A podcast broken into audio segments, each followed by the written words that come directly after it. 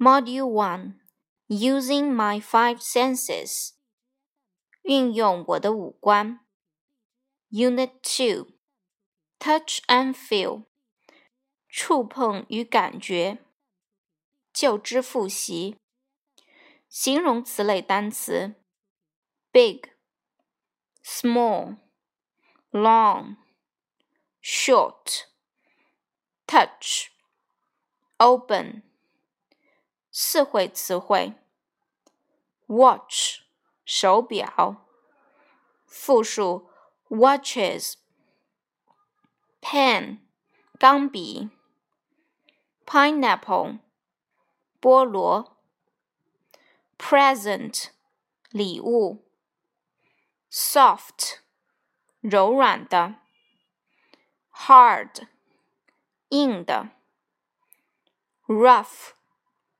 粗糙的，smooth，光滑的，birthday，生日，guess，猜，feel，感觉。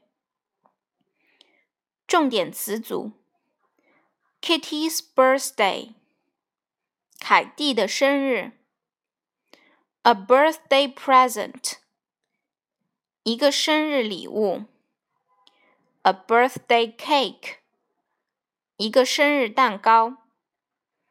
重点句型：One, touch the pen. How does it feel? It's hard and smooth. 摸摸这支钢笔，什么感觉？ 它是又硬又光滑的。2. Touch this bag. Is it smooth? No, it's rough. 摸摸这个包，它是光滑的吗？不，它是粗糙的。3. Touch this present. Is it hard? Yes, it's hard.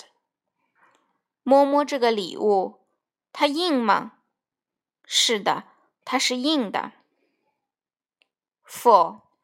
Do you like the watch? Yes, I do.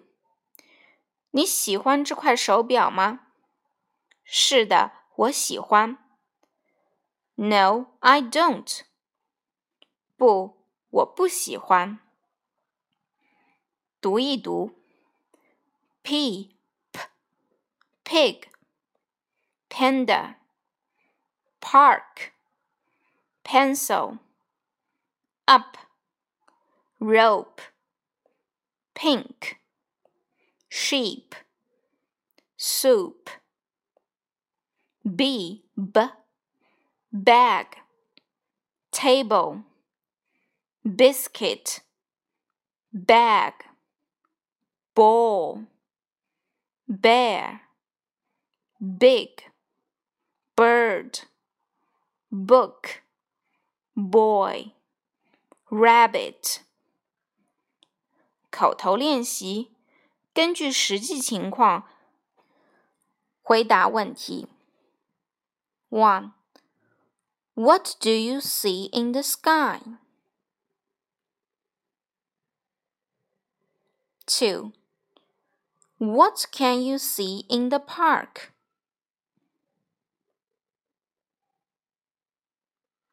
3. What color is the butterfly? 4.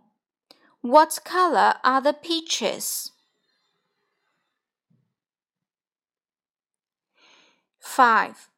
How does the pen feel?